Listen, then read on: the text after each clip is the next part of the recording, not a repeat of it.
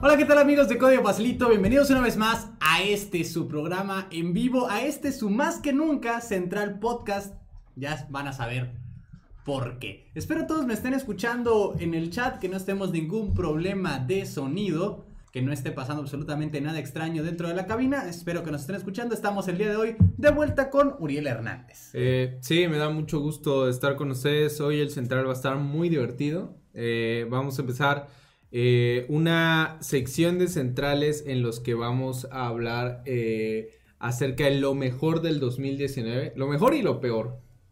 Y, y van a estar involucrados, así que pues espérenos un ratito, ahorita vamos a platicar al, al respecto de eso, ¿no? Hay un montón de cosas. Primero, pues eh, en este su viernes de, de culto central vamos a hacer una serie de anuncios parroquiales y el primero es el siguiente. Se los acabo de decir, Central es más podcast que nunca porque a partir de ayer, y no lo sabían, y ahora ya es una exclusiva, vamos a dar el notición, por favor, partan pavo, cochito, pollo, lo que sea necesario porque Central ya está en plataformas de sonido y de podcast. Sí. A partir de hoy, a partir de ya, tú ya puedes ir a ver a Spotify, buscar Central en la sección de podcast y vas a poder encontrar Central por código facilito todos los episodios en audio de este su podcast en vivo preferido que es Central por código facilito. Sí, justo lo que comenta José Huacal,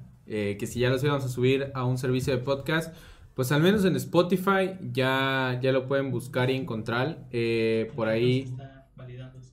Ah, ok, se está validando todavía un episodio eh, o El el, canal completo. el canal por completo. El entonces, por completo. una vez que ya esté, pues ya se los vamos a anunciar en todas las redes sociales de Código Facilito para que camino a casa o cuando más les convenga, camino al trabajo, eh, puedan escuchar este programa de opinión sobre Sí, tecnología. Solo imagínate tú en el tráfico, escuchándonos a nosotros dos. Mira, suena hermoso. Ajá. Ya vas a poder tenerlo en tu vida dentro de muy poco. Sí, ese es el primer anuncio. El segundo anuncio es que, como todos sabemos, el día de hoy es el famoso Black Friday, el siguiente día después del Día de Acción de Gracias. Exactamente, el día que hizo olvidar al Thanksgiving. Exactamente, es el día en que eh, la gente sale a aprovechar los máximos descuentos, eh, al menos en Estados Unidos, pero creo que se ha extendido a varias otras partes. Algunas, en, en algunos países han regionalizado el Black Friday con distintos nombres, eh, le hace el Buen Fin en México. Pero el Black Friday es como el día de ofertas más grande en Estados Unidos y como tal, pues teníamos, eh, no sé si la gente se haya percatado, pero el día con la- el descuento más grande para la mensualidad, porque hay descuentos más grandes para la anualidad. Había para, estado en tres, nunca en uno. para la mensualidad es el Black Friday cada año y en esta ocasión la promoción es eh, tu primer mes de premium de código facilito en un dólar. Así es, un dólar, 18 pesos mexicanos por un mes de premium en código facilito, más de 150 cursos. Más de Como 500 10 horas de contenido. Más de 500 horas de contenido, como 10 de ellos con posibilidad de obtener un certificado si completas el curso y apruebas el examen con la calificación pertinente por un dólar. Y tus renovaciones serán al costo del 33% de descuento que nos viene dando un total de 9 dólares. 9 dólares. Sí, o sea, tu Como primer... si El, el primer mes es 92%, por, 92% de descuento, solo pagas un dólar por 30 días de premium y a partir de ahí conservas un 30% en todas tus renovaciones. Al día de hoy tenemos más de, ya estamos por llegar a las 600 personas que han aprovechado el descuento. Así que no te lo pierdas tú también y para aprovechar que y agradeciendo que mucha gente ha, eh, se ha animado a- a- al descuento, vamos a regalar entre todas las personas que tengan premium, incluidas las que lo han adquirido o las que lo adquieran ahorita en el, para el Black Friday, una anualidad. Así es. Durante este live, ahorita les voy a compartir un formulario para que coloquen su correo y entren a la rifa de una anualidad entre todos quienes tengan premium en código facilito o quienes hayan aprovechado o quienes aprovechen justo ahora la promoción de Black Friday. Miren, Esto es un evento sin precedentes. El tío Código Facilito está rifando una anualidad en este su programa en vivo de preferencia. Durante todo el transcurso del programa, que es alrededor de 50 minutos o una hora, van ustedes a poder registrarse en los enlaces que está colocando Uriel en los diferentes cajas de chat de la diferente compañía en la cual nos estés viendo el día de hoy, ya sea Sí. Twitter, Facebook, Twitch o el propio YouTube. propio YouTube. YouTube, El perdón. buen YouTube. El buen YouTube. Participen, pongan ahí eh, su cuenta de correo. Obviamente vamos a tener que validar si es premium o no. Y Sí. de esta manera vas a poder participar en la rifa de una anualidad. No importa si no adquiriste la, la suscripción en el Black Friday. Si ya eres premium de por sí, formas parte de las personas que pueden entrar a este sorteo. Preguntas rápidas. ¿Puedo pagar en soles? Puedes pagar en soles, puedes pagar en pesos. Realmente el- los sistemas de pago que nosotros empleamos se adaptan a la moneda local de donde nos estés intentando pagar. No pasa nada, no te preocupes. Sí, eh, pueden pagar en lo que ustedes quieran y una vez que hagan el Pagar en pago, eh, se va a transformar a, a- a dólares. Y, a la y- equivalencia de dólar que y maneja más, PayPal y Stripe. más específicamente se va a transformar en, en pesos mexicanos. Así que no, en realidad no En importa realidad, de los en qué, es, en qué quieran, eh, en qué quieran pagar, ¿no? es un asunto, digamos, de equivalencias, ¿no? De poner el, el, el estándar a nivel mundial porque es la moneda más Sí. usada. O sea, nosotros Sí, podríamos sí. poner acá, es más fácil para ustedes hacer la traducción de su moneda a dólares que decir, ¿y cuánto es en pesos mexicanos, pesos argentinos, soles, bolívares, etcétera? Entonces, es por eso. Sí, ahí nada ¿Vale? más. Eh, Luis, te, te mandé un link por si lo puedes desplegar en pantalla ahorita. Ok. Porque vamos a platicar de... Para- el, el- su correo va en el link que dejé. Exactamente, es lo que iba a comentar. Es en un- el link que colocamos. Es un chats. link de Airtable. Ahí, ahí van a encontrar, van a poner su correo, su nombre y ahí van a poder este, participar. No lo pongan en el chat, pónganlo en el... eh, pueden pagar la moneda que sea, eh, no importa. Siempre el pago con tarjeta o con PayPal, pero lo que en lo que tenga su tarjeta va a hacer la conversión automáticamente, ¿no? Es correcto, ahí estamos entonces. Anuncios, uno, ya estamos más cerca de ser un podcast hecho y derecho. Dos, tenemos una suscripción premium y el anuncio del Black Friday, ¿vale? Es una festividad norteamericana, pero no nos importa realmente, no somos americanos, pero nos gusta este asunto de los descuentos y poder compartir con las demás personas. Miren, algo que me gusta de estas festividades, incluyendo el Thanksgiving, que es que hay buenos juegos de básquet y de, y de fútbol americano durante estas fechas. Sí. Eh, es, es significativo todo lo que está pasando. Nosotros también nos ponemos de fiesta. Y pues en este central se está regalando esta suscripción premium, ¿vale? Coloquen sus, eh, sus enlaces, eh, sus correos en los Ya, links ya que, te lo volví a enviar. que acabamos de colocar. De mientras Luis nos está ayudando con Con lo otro- que sigue en el programa. Con lo que sigue en el programa. Bien. Eh, Pues se viene algo muy bonito. El último central de este año. Vamos a hacer una, una premiación simbólica, por supuesto. ¿Quién es Rafa y quién es Uriel para estar premiando? ay, yo soy una autoridad del YouTube. No, no, no somos tampoco eh, jueces de ningún tipo, pero estos son los Óscares de Central, los premios de Central, los Mira, Grammys los, de Oscar- Central. los Óscares ya ni valen, la verdad ya todo el mundo desestima los Óscares. tienes una campaña activa en contra del Oscar. Ah, es una ridiculez los Óscares últimamente. Eh, pero bueno, básicamente vamos a premiar al mejor CEO, al mejor eh, presidente ejecutivo, director de una empresa del 2019 de tecnología. Porque Eh, en este programa chismeamos sobre cosas de tecnologías. Muchas veces hablamos sobre, no sé, Elon Musk. Siempre hablamos de Facebook, porque sí, Facebook siempre anda haciendo tonterías. Siempre hablamos de Google, Microsoft, etcétera. Entonces, ustedes, pues, si has seguido el programa durante ciertas, ciertas semanas, te darás cuenta, pues, que hemos dado, hemos observado el comportamiento de ellos y tú también puedes votar o dar tu opinión sobre lo que han hecho. ¿Quién te parece que son personajes de eh, dignos de ser eh, nombrados? Miren, hay diferentes sopas. Eh, si ustedes ya pueden, ya pueden entrar al enlace, ya lo están. En ahorita, chat. ahorita Cuando se los va a ustedes pasar. entren a votar, verán que hay diferentes categorías. La primera es la categoría al CEO del año 2019 y Uriel Pero no se primero, primero les vamos a explicar la dinámica. Ah, ok.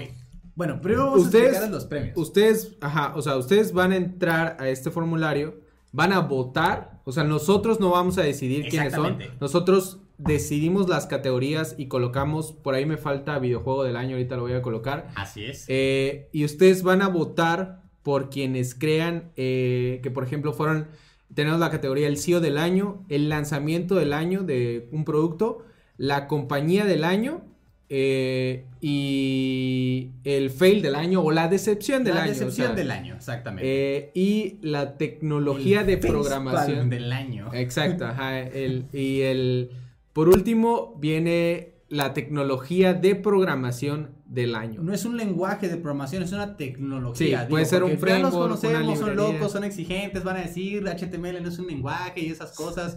Miren, vamos a evitarnos de problemas y vamos a colocar esa aclaración.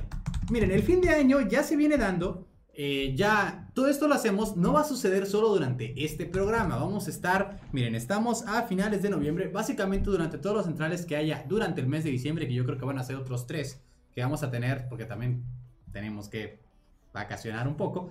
Eh, aproximadamente yo creo que el 20 de diciembre, me imagino que el 21 de diciembre va a ser el último central o el 14 de diciembre, eh, todo depende de qué es lo que suceda. Durante esas tres semanas ustedes van a poder votar. Si no, puedes, si no te encuentras con el link hoy o si te ves este video diferido después de la transmisión en vivo, no pasa nada. Tú puedes entrar a los enlaces y colocar tu, vo- tu voto. Vamos a estar hablando sobre las categorías durante estas semanas. Por si no tienes claro qué han hecho algunos de ellos o qué es, cuáles son las razones para la que, eh, para la que ellos están nominados, porque es una nominación que nosotros en nuestro mal juicio colocamos a, a el premio que hemos mencionado, ¿sale? Sí. Eh, eh, el día de hoy, por que- ejemplo, vamos a hablar de los data breach, que es el breach es como un incumplimiento. Tenemos el breach contract, que es un incumplimiento de contrato. En este caso, los data breach hacen referencia a eh, cuando una eh, red social termina mal manejando eh, los datos de las personas. Es correcto. Quiero creer que esos son la, las, las vota- la votación de Luis. Eh, Miren, parecida no- a lo que yo creo, pero... no te vamos hay- a juzgar por lo que votes. De verdad, la votación es anónima, Luis. No pasa nada. Eh, bueno, eh, el- entonces vamos a hablar hoy de los data breach, de los peores data breach del año y cuál fue el peor, cuál, cuál creemos que fue el peor y ustedes también pueden darnos su opinión. Y también vamos a hablar de las decepciones del año, los productos que esperábamos más y nos dejaron que desear. Ahorita eh, vamos a husmear aquí las votaciones. Oh, ya hay, ya hay varias votaciones. Ya, está- ya Eh, están votando. Sí, parece que Satya Nadella se va a llevar la de CEO fácilmente. Pero eh, bueno, entonces eso toca el central del día de hoy, así que quédense, va a estar muy padre.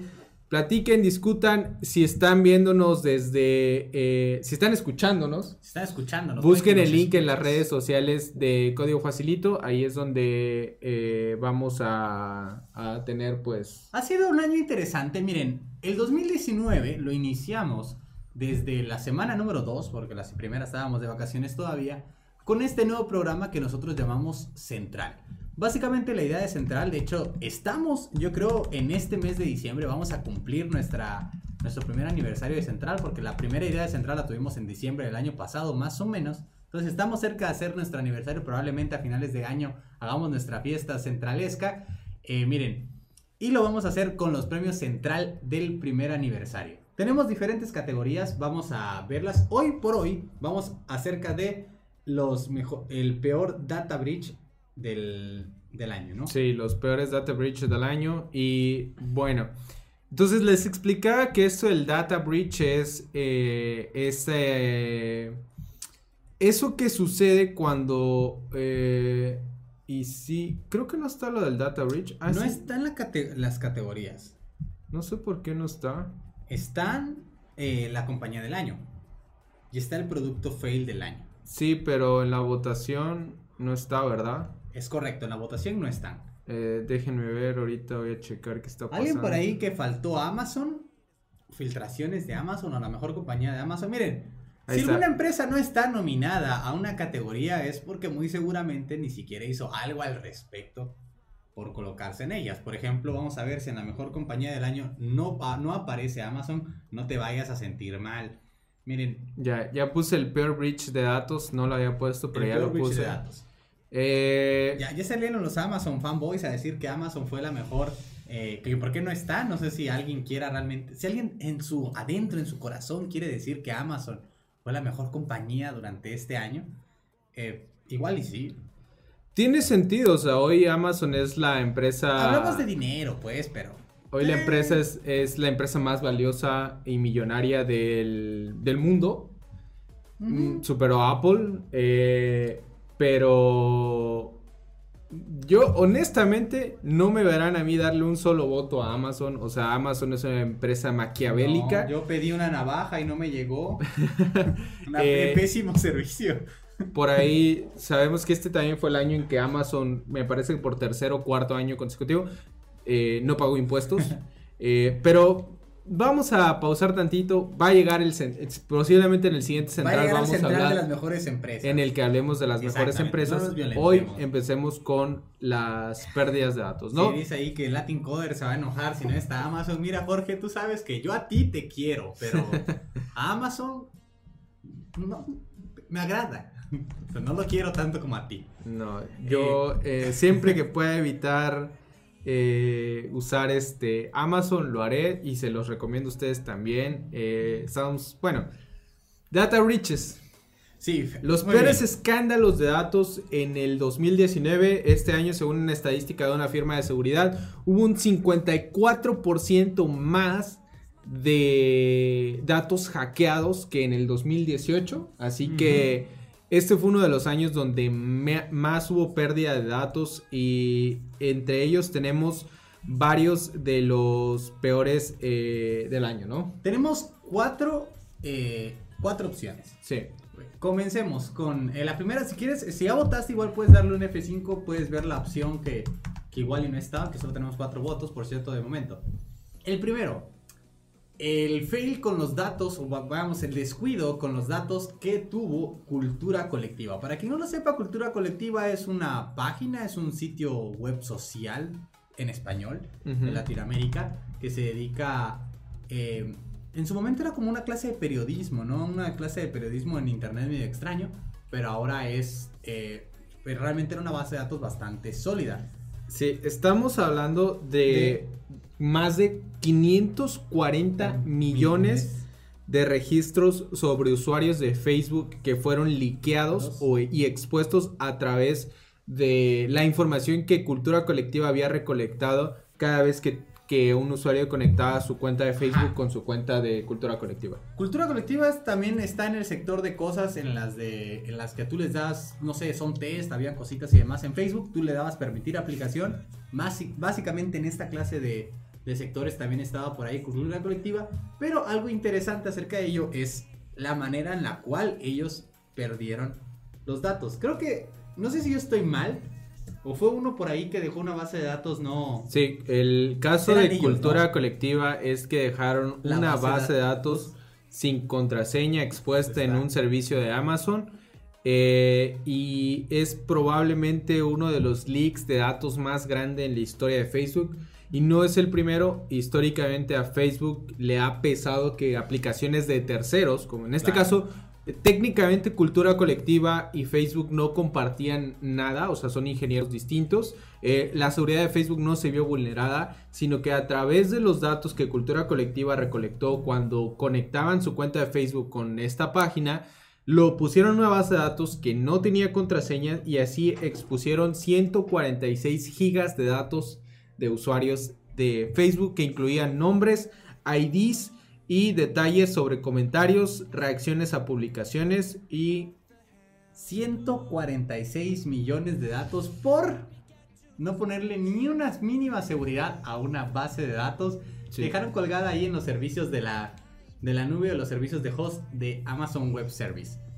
Este es el primer data breach que nosotros tenemos, cultura colectiva. Tú pensarás, cultura colectiva, ¿quién es cultura colectiva? No es Microsoft, no es esto. Pero estamos hablando que eran datos recolectados de Facebook. sí. Eso lo. Y, y lo que otra de las cosas que destacó del, del breach de datos de cultura colectiva es que eh, la, la la firma que descubrió la base de datos contactó a cultura colectiva para que ellos le dieran debajo, no hubo respuesta. Y no fue sino hasta que se, se hizo, se publicó la historia y me parece que era Bloomberg quien contactó a, sí, Bloomberg, que también es un blog de tecnología muy famoso, contactó a Facebook, fue que Amazon tuvo que aplicarle seguridad, o sea, proteger el, Los el- datos. los datos, proteger la información. Y no fue Cultura Colectiva quien eventualmente terminara Protegieron una base de datos, ya los nominemos a la mejor compañía del año. Que lo vamos a poner. Se pero, están ganando su nominación, Uriel, no seas cruel. eh, pero bueno, eh, es, es un buen candidato este, este bridge de cultura colectiva.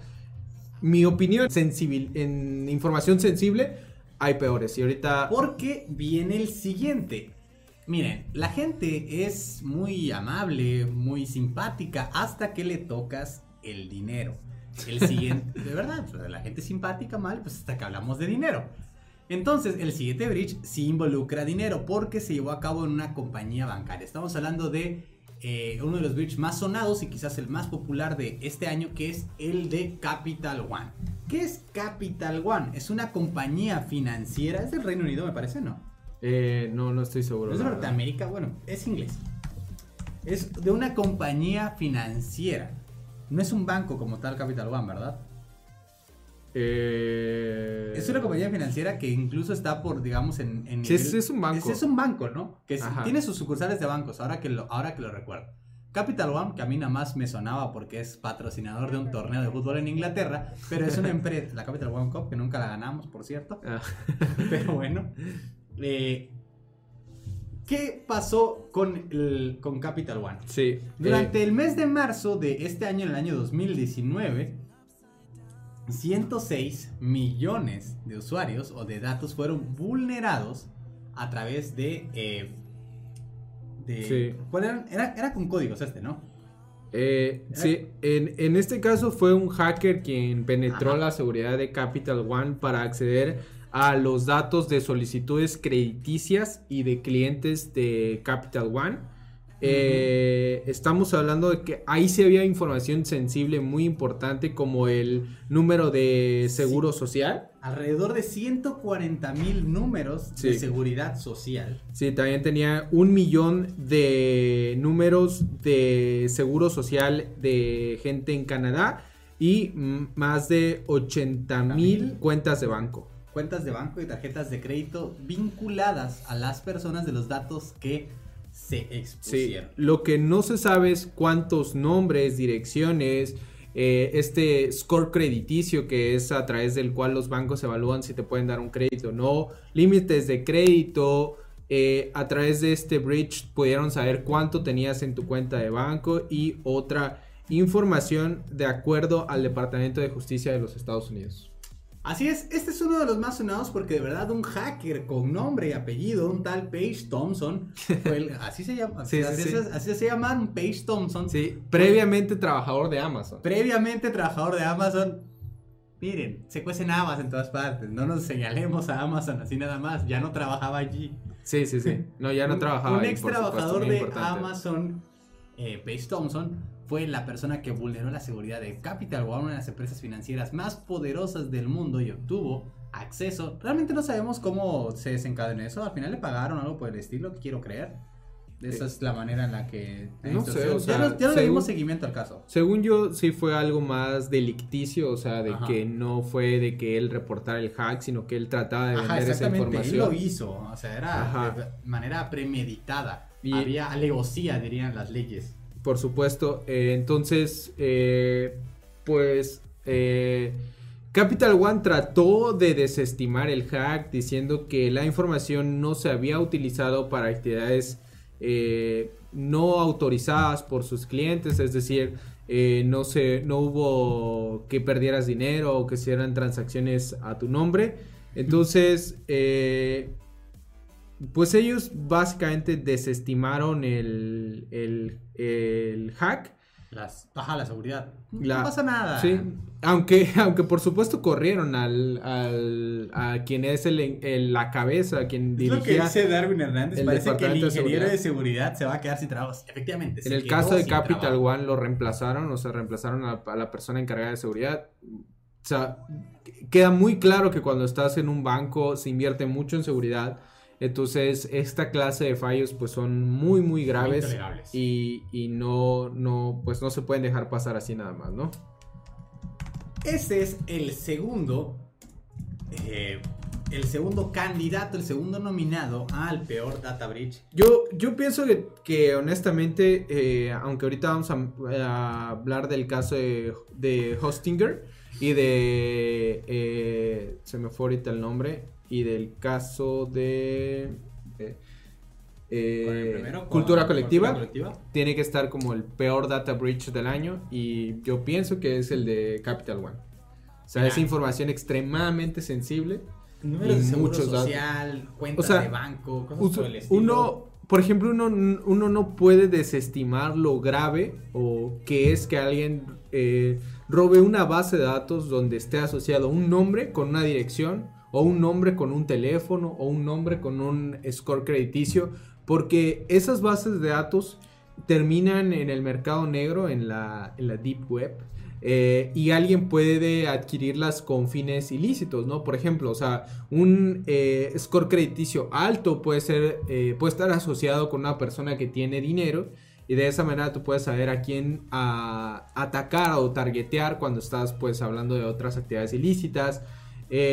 Una dirección, o sea, si tienes un novio acosador o violento, eh, bien puede adquirir una base de datos para buscar dónde estás viviendo. O sea, es, es, una cosa muy sensible, muy delicada. Así que pienso que, esa es la peor del año. Ajá, no sé qué tan públicas sean los asuntos en el Seguro Social en algunas partes del mundo. En México ya descubrimos que el API de, del IMSS de la cosa más pública del mundo. Sí, pero tener números de seguro social y demás. No, mira. no vamos a dar tantos detalles, pero resulta que vimos a alguien implementar una versión de la app del seguro social y fue así como. Como si nada, así, ahí, ahí ¿De, está. ¿De dónde obtuviste los datos? ¿O solicitaste una API o algo así? Y. Ahí estaba. No queda claro. Exacto. Por supuesto. Entonces, bueno, el siguiente es Hostinger. Eh, que al parecer eh, tuvo. Hostinger es un proveedor de web hosting. Ok. Eh, que terminó reseteando la contraseña de todos sus usuarios después de que se descubriera que habían accedido a una de sus bases de datos con 14 millones de usuarios. Esta base de datos incluía nombres de usuario, incluía cuentas de correo electrónico y passwords, pero encriptados con el algoritmo SHA-1. Entonces, ah, que porque es uno de los algoritmos que ya no se recomienda ser utilizado porque puede ser eh, vulnerado. Y, y, bueno, esa es la información que, tienen. Eh, dice que de los 29 millones de clientes que tiene Hostinger, 40 millones eran parte del data breach.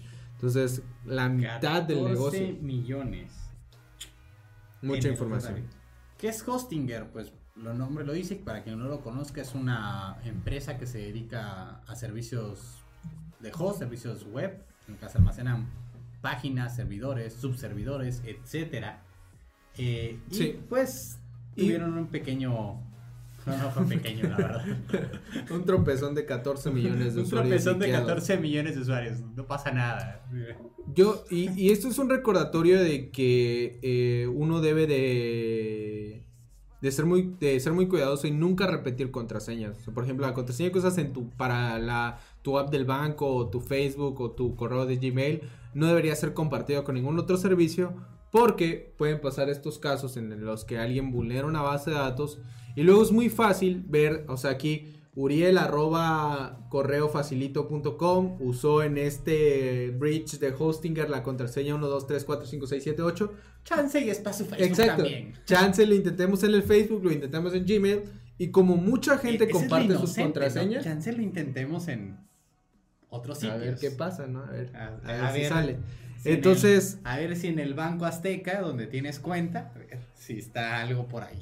Por supuesto. Entonces, tengan mucho cuidado y... Ah, ya apareció Jorge. Y al menos, eh, al menos en el caso de sus cuentas más sensibles, estamos hablando de Gmail, el correo electrónico es súper importante porque recuerden que casi todas las contraseñas se pueden recuperar a través del correo electrónico. Así que si alguien les vulnera el correo electrónico, pues va a estar difícil que Exactamente. No lo hagan Consejo de verdad desde aquí, no usen las mismas contraseñas para todas partes. Eh, por cierto, un saludo para el chat. Nos pregunta Juan Francisco Morales si hay nota de lo que pasó con los CDs del Seguro Social. No, no hay nota, fue algo que vivimos nosotros en, en persona. Así pues, lo vimos en un evento y vimos acá. Que por supuesto, no está confirmado. Puede que ellos estuvieran eh, eh, simulando los datos y por propósitos de, de, ese momento dijeron, ah, sí, vienen del IMSS, pero ya, venían de, de los guapos en Exacto. Un, en un evento, pues, pues no hay nada, nadie aquí está desinformando a la gente. Saludos a Jorge, que seguro no vio la parte anterior a este live, en la cual nosotros nos negábamos a colocar a Amazon como una de las mejores empresas del año 2019.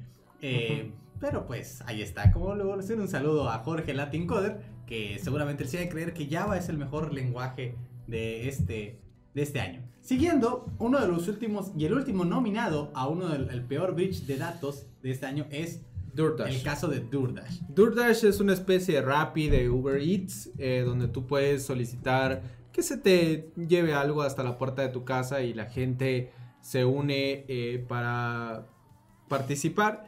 Y en este caso hubo una eh, un bridge de casi 5 millones de clientes y de trabajadores. 4.9 millones trabajadores. Y de la gente que trabaja enviando y de los de los negocios, ¿no? O sea, de los negocios que trabajan con eh, DoorDash. Entonces, fue hackeado y ellos hablaron de este hack cinco meses después de que pasó.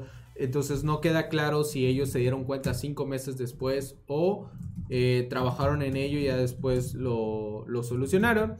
Entre la información que incluía esta... Dime. Oye, salieron algunos usuarios de DoorDash en el chat que me da mucha risa. ¿Qué? Que yo sí he usado DoorDash para pedir tacos.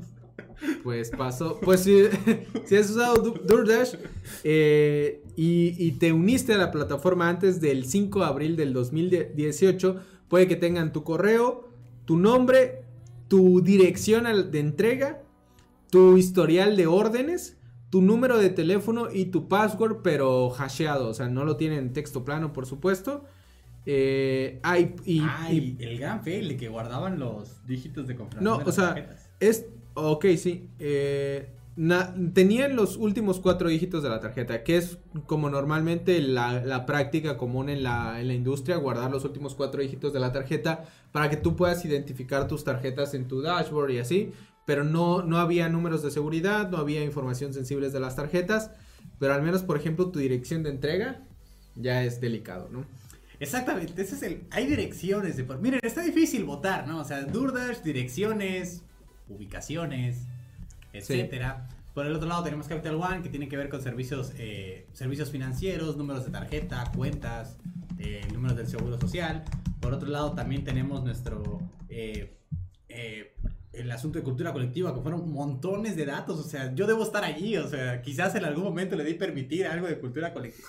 Seguramente, o sea, de verdad hay una amplia posibilidad. Afortunadamente yo no sabía de cultura colectiva hasta que pasó el bridge. Cultura colectiva ha formado parte de, desde mi adolescencia aproximadamente, o sea, seguramente en algún punto de mi vida le di permisos a cultura colectiva de Facebook, estoy casi seguro. Ah, soy un afectado, no lo puedo creer. Sí, eh, estamos hablando de que era una base de datos en MongoDB, una, una razón más para no usar MongoDB. Eh, que digo, es, es como eh, común que la gente critique a MongoDB, es el nuevo PHP, así que los chistes son contra MongoDB. y pues básicamente ahí están, 540 millones de reacciones. Y una de las cosas que no me gustó de cultura colectiva es que ellos dijeron, esa información es pública de todas maneras, así que... Es como, todo el mundo anda regalando sus datos en Facebook, ¿qué les importa? Ajá. Ahora eh. no finjan, no finjan que les interesa. Sí, sí, sí, básicamente dijeron... puede ser que sea cierto, pero no tienen ustedes que decirlo como empresas. Entonces, ahí está, voten por su data bridge preferido. Y pasamos a lo siguiente que es El siguiente. El fail o la decepción del año. O sea, hay algunos productos que vamos a mencionar que, que no son malos per se, pero que uno esperaba más. O sea. Exactamente, no quiere decir que sea genuinamente malo, solo es que había más expectativas. Miren, expectativa, realidad. Más o menos estamos hablando de, eso. En eso se trata esta categoría, que las, la realidad no correspondió a las expectativas eh, sembradas. Y vamos a comenzar, eh, miren, no es que sea cosa nuestra, de verdad. es cosa de más. Eh, ¿Por qué no está Stadia en el fail del año? Claro que sí, gracias a Stadia hicimos esta sección. Eh, Stadia está en, lanzamiento del año. pero lo voy a poner, es, una, es una, buena opción. Stadia sí, es un failzote monumental. Miren, producto fail del año, vamos a comenzar. El primer producto que nosotros tenemos entre los nominados para el fail eh, del año o la decepción es el iPhone 11. O para los cuates, el iPhone de plástico. Ese que ya no tenía. Bueno, solo la versión Pro sí tiene sus materiales como antes, los demás son de plástico, no se ofendan. El, el... ¿Por qué está? ¿Por qué está el iPhone 11 aquí? Eh, y de hecho voy a corregir porque yo lo que quería poner era el iPhone 11 Pro. El iPhone 11 Pro. Y creo que el iPhone 11 Pro es el perfecto ejemplo de lo que se trata esta categoría. El iPhone 11 Pro no es un mal teléfono, es un muy buen teléfono. Pero este es el primer teléfono al que Apple le agregó el posfijo Pro, Pro. a ellos. Y claramente. Tú que eres profesional, tú que si estudiaste en la carrera universitaria, vas a usar el iPhone. No, sé qué piensan ellos. Yo, profesionales. Yo lo que pienso es que. Usador de celular profesional. está la MacBook Pro, que es para profesionales, que es para un usuario avanzado, digamos, ¿no? Pero el iPhone 11 Pro claramente, claramente no es un teléfono con los últimos specs. Ah, la carga rápida no es tan rápida como en los Android. Eh, y creo que lo más importante es que esperábamos, por ejemplo, la carga compartida entre teléfonos o que pudieras cargar tus AirPods con tu teléfono. Esa era una de las cosas más esperadas del iPhone y a final de cuentas era tan malo y porque sí lo hicieron y era tan malo que lo tuvieron que regresar. Eh, por ahí también que Luis me confirme si estoy diciendo mentiras. Eh, pero lo que yo sé es que estaba el feature, lo estaban haciendo, no cumplió los estándares y dijeron, va a de la carga entre... Ah, sí, dijeron, o sea, se dijeron, va a pasar, eso ahí va a estar. Todas las filtraciones y rumores decían, eso es, Apple trae el futuro. Futuro que ya había hecho Samsung tiempo antes. No, era Huawei que ya había hecho eso antes. Sí, Samsung también creo que lo hace. Ya lo, ya lo tiene. El G ya tenía un teléfono que hace eso. Yo, a lo que voy es, innovando. Ah, en, en 2019, cuando hablas de un teléfono Pro, yo pienso en carga compartida, pienso en carga rápida, pienso en este. incluso Android tiene teléfonos 5G. No sé si el iPhone viene en 5G. No viene en 5G. Entonces, estamos hablando. Este no es un teléfono Pro. Es un muy buen teléfono. Ahí dice Pro en el título. Pero no es Pro. Ok. Yo digo no es Pro. Entonces, yo, yo bueno, por eso sugiero que quizás el iPhone 11 Pro es una decepción. el iPhone 11 fue una decepción monumental en el aspecto de la, del precio la etiqueta que se le coloca y en especial porque iPhone ya había, Apple ya había puesto cierta, digamos, cierto estándar en la creación de su teléfono de gama alta. Miren, yo veo a Apple otra vez queriendo mover el mercado, no mover el, el, el mercado, sino las reglas del mercado. Ahora, miren, eso de sus cosas de gama baja, de gama media, miren, ni me importa nada. Haré un teléfono pro y un teléfono no tan pro. A ver, si quieres sentirte pro, vas a comprar el que dice pro en la cajita.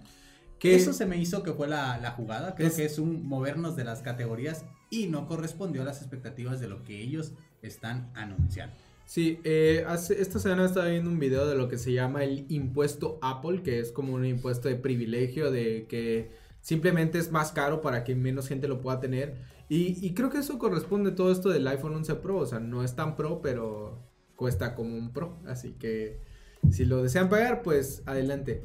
Y para que la gente no crea que solo estamos hablando, solo le tiramos a Apple y no, le tiramos a Android. Central hay de todo. Aquí es parejo. Y el, segundo fail.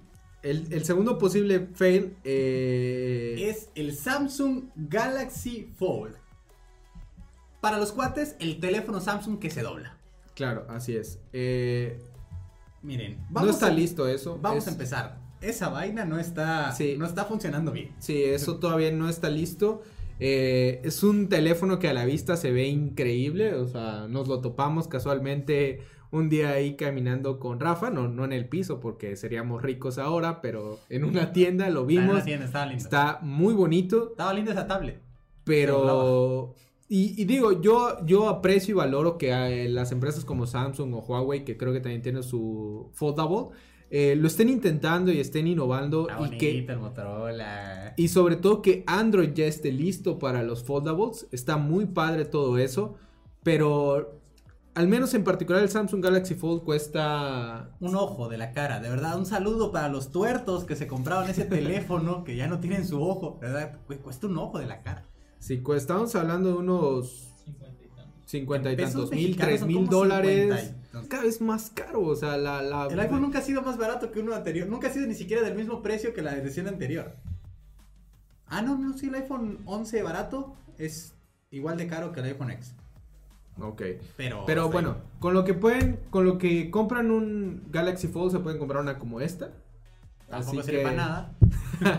o se pueden comprar dos computadoras buenas. O, dos que sí sirvan. O dos que sí sirvan con ese dinero, pero bueno. Pero sí, ya dejaré de tu computadora. Es muy caro el, el Galaxy Fold y creo que esa es la decepción. Resulta que lo que pasó con el Galaxy Fold fue increíblemente grosero para una tecnología tan cara. Es que si tú le quitabas la, la, la pila, la, la película, no sé cómo le llaman, la, el, protector, el plástico que protegía la pantalla, la destruías. Ese plástico era irremovible, no se debía remover. Y no se doblaba, aparte, no era un doblez genuino el asunto del, del doblez del Galaxy Fold. O sea, ah, sí, sí se dobla bien. No hasta la, la tecnología de decir es doblado total. Ah, ok.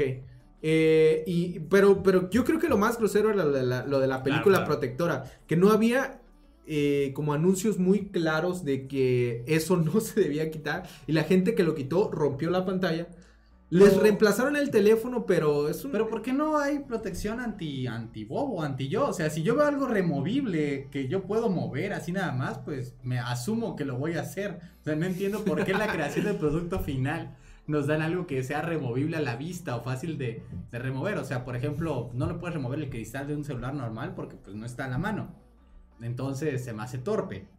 Sí, eh, fue muy duro y creo que fue una pena esto del Galaxy Fold. fue tristísimo. Pero el, asunto que lo decepcionaba más es que es carísimo. Yo, yo no lo pondría como el perfect del año simplemente porque me da gusto que lo estén intentando y que estén innovando y que sean los primeros.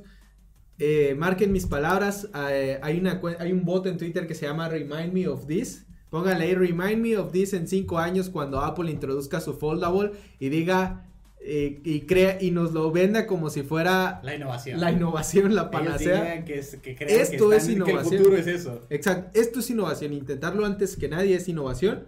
Así que yo digo, está chido ahí, pero plástico por que todavía no está listo. No andes tendenciando la votación, Uriel, mira. yo estoy compartiendo mi, mi opinión. Tu punto de vista, que eres presentador, así ah, eres presentador, está bien, puedes dar tu opinión.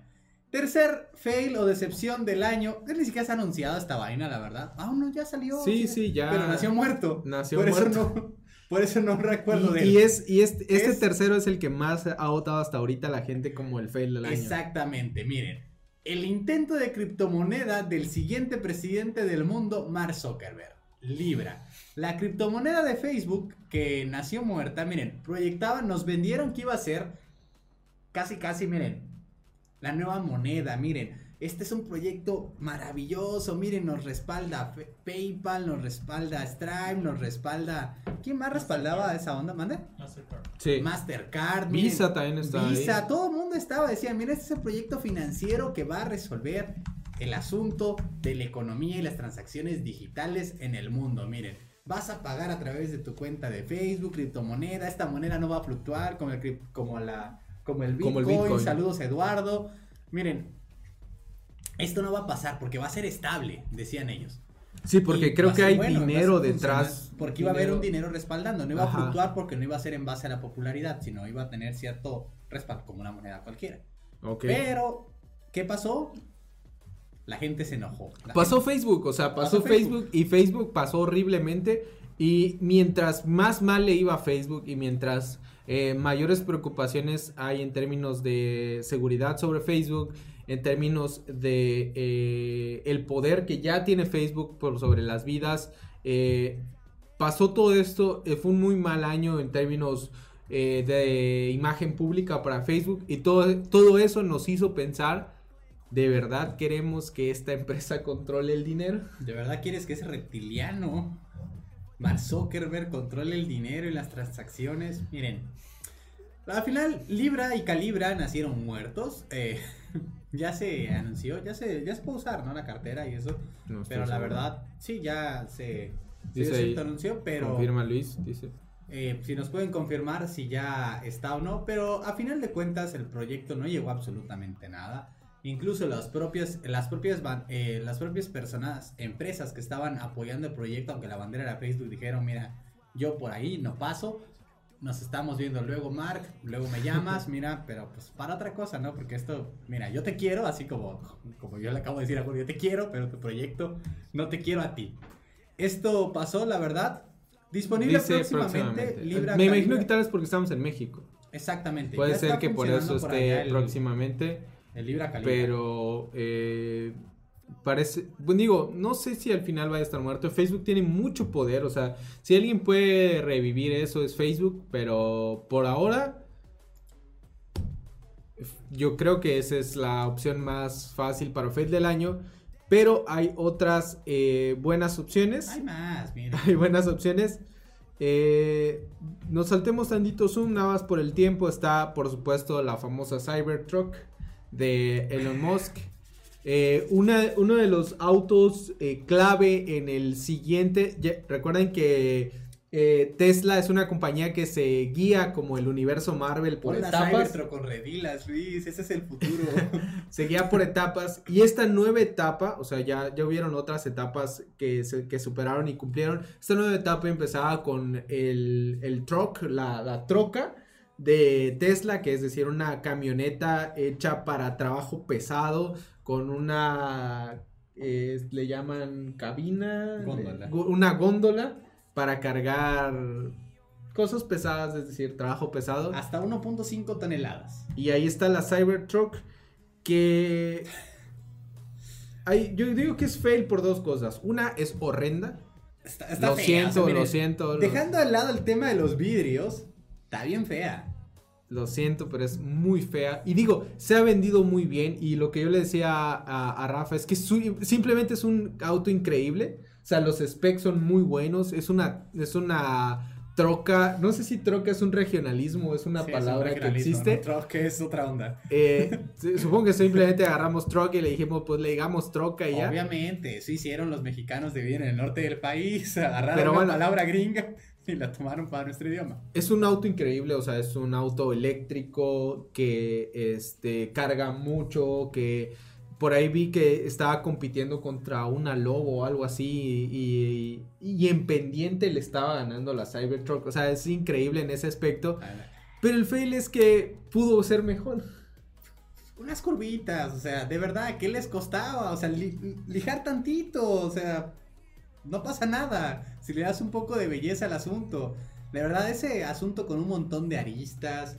Yo creo que está bien que quieran que la tendencia no la marca la propia opinión actual, sino que alguien dice esto va a pasar, alguien tiene que ser el valiente que diga, miren, así va a suceder. Por ejemplo, recuerdo con el asunto de los teléfonos, la tendencia era más chiquito, más está, mejor, o sea, cuando estábamos pequeños. Ahora, después alguien dijo, no, pantallas grandes, así, y las puedas tocar y Así pasó. Entonces, no quiero descartar el hecho de que probablemente el futuro, en el futuro los autos se ven así, pero por, sigue estando fea. Por ahí estaba leyendo un artículo de cómo eh, los diseñadores de autos usan, ¿qué, ¿qué material, cómo crees que los diseñadores de autos diseñan los autos? O sea, realidad virtual. Los dibujan, ¿no? Los dibujan. ¿Tú qué piensas, Luis? ¿Cómo crees que lo hacen? ¿Qué crees que usan para Estoy pensando en Homero Simpson en ese capítulo en el que dibuja su carro todo feo. Parece que no funciona así. Usan arcilla. Usan arcilla para modelar el diseño de los carros. Porque no hay nada como verlo. O sea, esa es la premisa bajo la cual ellos usan. No usan realidad virtual, no usan nada. Eso usan arcilla, lo modelan y ahí hacen las adaptaciones. Eh, y, y a veces a veces existen como estas tradiciones que la, la nueva ola las ignora y dice arcilla Está feón. y ya y terminan con esto, la Cybertruck. Es como si un desarrollador, como un desarrollador backend te hubiera hecho el frontend. Eso pasó. Está, buenísimo pasó. ese chiste. Sí, por, eh, por ahí, este, por ejemplo, dicen que te, te- compartieron un artículo con Rafa de cómo eh, SpaceX está contaminando el cielo y haciendo el trabajo de los astrónomos más difícil y una de las cosas que podrían hacer muy sencillas para dejar de eh, afectar esto que se llama la contaminación visual, la contaminación del espacio, es cambiar el color del satélite y no lo, no lo quieren hacer. Es, es una de esas cosas que Elon Musk tiene que es pedante, o sea que él dice así se va a hacer y no le importa, digamos que Elon Musk es un disruptivo, pero a un grado en que ya no es sano, o sea... Ya hablaremos de Elon Musk ahí en los CEOs y los personajes del, del, año, del año. Sí. Miren, miren, hablar de Elon Musk es tela y paja de dónde cortar. Miren, hay harto meme, hartas personas que le rinden culto al denominado Iron Man de la vida real, al denominado Tony Stark de la vida real. Sí, me Nuestro encanta. papel es ser medianamente objetivos en este programa, porque sí somos medio parciales, pero no en estos casos. Me encantó que eh, por ahí en el tweet que... eh, en el tweet donde publicaron este artículo de cómo SpaceX está contaminando el cielo, eh, digo, es una contaminación visual. Decían que Elon Musk no es Tony Stark, sino es más bien Lex Luthor. Entonces es como una eh, analogía. Eh, lo que tienen que hacer para que funcione es reducir la- el, el reflejo de los satélites. Porque digo, los, los telescopios son una onda muy, muy sensible. Entonces. Sí, eh, claro, o sea, incluso a simple vista, si estás en un lugar muy oscuro, una montaña, algo por estilo, te das cuenta que es un satélite natural y cuál no lo es. O sea, por el Sí. simple reflejo de los colores a simple vista. No quiero imaginar cómo es el asunto con los Telescopios. Básicamente, a mí me parece muy molesto porque básicamente decidieron hacer el trabajo científico de los astrónomos más difícil por diseño simplemente y no por funcionalidad. O sea, SpaceX podría cambiar el diseño y, y- y Algo gris, ¿qué te cuesta? Ajá. Algo que no absorba color. sí, exactamente, que no refleje. Y no lo hicieron, se lo pasaron por el arco del triunfo, así como probablemente también lo hicieron con la arcilla. Y termina así, y yo digo, lo de los vidrios fue una, una pena y también se me hace parte del fail. El, pero creo que el, el gran fail es el diseño, en mi opinión. Si alguien en el chat dice, esta camioneta me encanta, es muy bonita, que lo diga porque... Es gustos. Sigue Claro. siendo cuestión de gustos. Claro, que a todo mundo no le guste, ya es, ya te da algo de qué hablar, ¿no?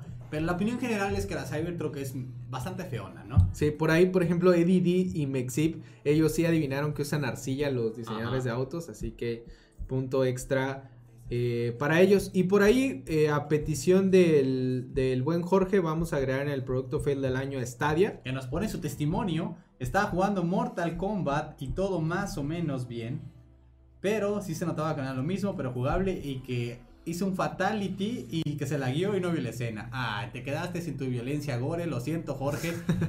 Una pena que Google te haya privado de ver semejante escena violenta por la cual seguramente le diste start, viste cómo se hace el fatality, luego lo ejecutaste y pues no lo viste nada, lo siento. Sí, eh, por ahí me, me tocó, eh, dice, me voy uniendo, pero noto que hablan del Homero móvil. Yo estaba hablando del móvil. Yo vi el Facilito News, me parece, donde hicieron una referencia al cañonero. El cañonero, yo También, sí. Bueno, los Simpson lo hicieron, diría South Park, o sea, todo ya lo hicieron los Simpson. Eh, pero yo lo que lo que leí por Stadia y coincido con Jorge en que puede ser el fail del año es que básicamente nadie quiere esa cosa, o sea, Sí, yo vi los videojuegos, es como que había alguien que le presionaba saltar, volteaba, giraba, hacía cosas y luego, ah, miren, ya saltó. O sea, de verdad, el lag estaba, el lag es real. Sí. Pienso que el 5G va a contribuir, pero, pero también está el hecho. Es que, miren, la onda está en que Google tenía un plan inicial, que era venderte una suscripción a través de la cual tú ibas a acceder a cualquier juego. Eso se canceló, se cancela todo, no procede, no sigue. Porque los, las casas de videojuegos no quisieron, dijeron, elija. Viva o el sea, gaming ya tradicional. vimos lo que pasó con Netflix, no queremos, no- Spotify, Netflix, esos negocios no entregan dinero a los creadores, así que saca esa cochinada de modelo de negocios de aquí. Aquí compras el juego o no lo tienes. Con cajita. Exacto, entonces Google dijo, ok, compras el juego, pero en ese momento se perdió toda la gracia. O sea, básicamente puedes tener tu consola como gamer profesional y listo. Está chido que puedas tener la movilidad de conectar tu Chromecast donde hay una buena conexión y jugar todos tus juegos. Con internet ilimitado. Porque es el asunto del, 3, del 3G, ya lo que está comentando Jorge, no es como, como que se puede Ok. jugar con un plan de datos limitado. Pues por final de cuentas el internet de banda Sí, claro. eh, satelital, de banda ancha, no es eh, especialmente ilimitado. Claro, entonces por ahí Jorge está eh, dándonos ahí su opinión. Dice que el problema está. La gente está preocupada por no poder usar Stadia en 4K. Porque lo que pasa aquí, me re- creo que se refiere a Estados Unidos, es que el internet no es ilimitado. Tienes un límite de gigas igual que un plan móvil en México. Entonces eh, tendrías que pagar un internet ilimitado, que es muy caro. Y pues básicamente todo se No complica. hay ¿no? internet ilimitado en las casas. Gracias, Telmex. Me- De verdad, a veces te- ignoro, pero lo mucho que te aprecio. Eh, sí, de hecho yo tengo un plan de... Yo tengo un internet Ilimitado, móvil ¿no? que no es ilimitado, tengo 150 gigas y recientemente me di cuenta que me lo acababa como en 10 días y por eso mi internet siempre era lento. No era un problema de red, era un problema de que el límite me lo acababa muy rápido. Así que... What? Sí, eh, Te deja de ver cosas en 4K. Dice el Latin Coder que él tiene como un tera, yo tengo 150 gigas. Eh, una pena, gracias al internet ilimitado. Eh, y bueno, entonces ahí están las dos categorías de discusión del día de hoy. El Data Breach del año, hoy como que cubrimos las negativas. El Data Breach del Tenemos año. que dar una suscripción aparte, ¿no? Tenemos que dar una suscripción, ahorita vamos a, a checar eso. Sí, Eh, hoy anduvimos negativones, pero vamos a hablar de cosas positivas y de cosas muy lindas en los próximos episodios cuando hablemos de la mejor empresa la mejor empresa. o el mejor CEO Sí. o la mejor tecnología. ¿Cuáles, cuáles son tus, cuáles son tus eh, selecciones para el Data Breach del año y para el producto fail del año? Mira, para el Data Breach del año, yo me quedo con el de cultura colectiva, de verdad. Están los datos de, 80 de millones de pelados como yo. O sea, de verdad, es el que es más probable que estés tú. Eh, creo que eso es realmente repercute. Muchas veces dicen, no, pues gringos con dinero allá en Capital One, esas cosas, pero lo de, lo de cultura colectiva me afectó Es más seguramente. la TAM. Es más, ajá, exactamente, totalmente la TAM. Yo voy con Capital One. ¿Tú vas con Capital One? Sí, yo creo que... Fail es- del año, es- decepción del año. Eh, la decepción del año, mm, me quedaría con. Me quedaría con el Stadia, yo creo. Stadia, sí. Eh, ¿Qué teníamos? A ver, producto fail del año. Libra está- Facebook, el iPhone 11. Sí. Eh, Libra. Estaría Yo no el- esperaba es- mucho de Libra, así que Ajá, no sé si- exactamente. Estaría entre el iPhone y el Stadia. Porque del iPhone sí esperaba algo. O sea, sí dije, esperaba que dijeran, vale la pena gastarlo. No esperaba que sacaran la misma cosa. Solo que pusieran Pro y le agregaran un cuadrito a las cámaras. Y que para mi gusto eso es lo que pasó. Porque sí había expectativas. No sé, yo sí. ah, yo Pienso sí- que deberíamos poner al Pixel también. El ¿Quién Pixel también fue un fail muy, muy grave. O sea, el Pixel. el Pixel tiene un cuadro así para cámaras y tiene dos. Pero, eh, no, nadie. Pero en nivel de expectativa, nadie está esperando nada del Pixel porque nadie compra el Pixel. El iPhone es el teléfono más popular del mundo. Bueno, eso sí. Yo pienso que también me voy a ir con Stadia. Sí, yo creo que Stadia nos vendieron que con 5 megas tú la armabas y que no sé qué más, y que lag, y que esto y que aquello. Y miren, Sí. espero que se arregle cuando venga a, a la TAM, al igual que Disney Plus, que es un- una fiesta de errores de Yo, seguridad. miren, cuando ah. Disney Plus Disney puede Plus ser un fail. Puede ser un se fail o un lanzamiento del año, Un cualquiera de las lanzamiento dos. del año. Eh, Xiaomi es el mejor, dice Giovanni. Eh, bueno, entonces, eh, fail del año. Fail del año. eh, ya te lo dije. Ah, bueno, la verdad me quedaría con la Te Cybertruck. quedaste- Me queda con la Cybertruck. O sea, ahora que lo pienso. la. Había dicho que la Stadia, pero la verdad Ah, me sí, siento, me, me gusta que me gusta el oso que pasó Elon Musk, de verdad, que haya gente que deje de creer que es eh, Tony Stark, o sea, de verdad, ese failzote de tiro a la piedra y así, todavía me molesta más que haya gente diciendo, no, es un genio del marketing, ahora todo el mundo está hablando de eso y por eso lo... Eso fue una, una Él explicó que dado de- después del golpe que le dieron con el Con el ma- con con el el ma- mazo con el al ese eso influyó en que el vidrio se rompiera. Bueno, eh, yo creo que voy a quedarme con esta ya entonces. Eh, pues eh, abrir un random.rg ahí para la vista de todos. Tenemos 16 participantes. 16 participantes, es una buena posibilidad, de entre 16 de obtenerte, no, de, no, miren, tienen suerte. Ya, ya, ya la suerte los acompañó en que haya habido pocos registros. Ahora esperemos que la suerte les apoye en el 1 entre 16, una posibilidad de un 16avo, eh, si la armas. Entonces, estamos a punto de hacer el, ¿Se está viendo? No, ok, el ahí se sorteo. va a ver. Aquí está.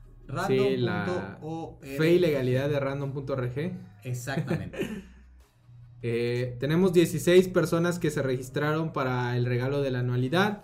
Lo único que necesitabas para, eh, para registrarte era tener premium eh, con código facilito.